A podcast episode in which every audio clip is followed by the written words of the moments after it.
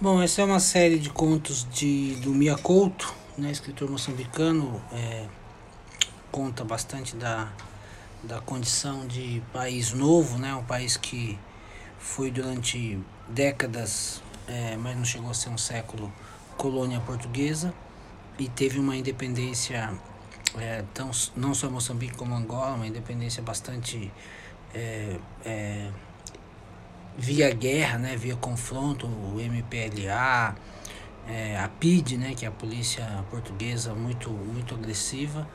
E são contos, 38 contos, que ele vai narrando aí a, essa condição de branco também, né?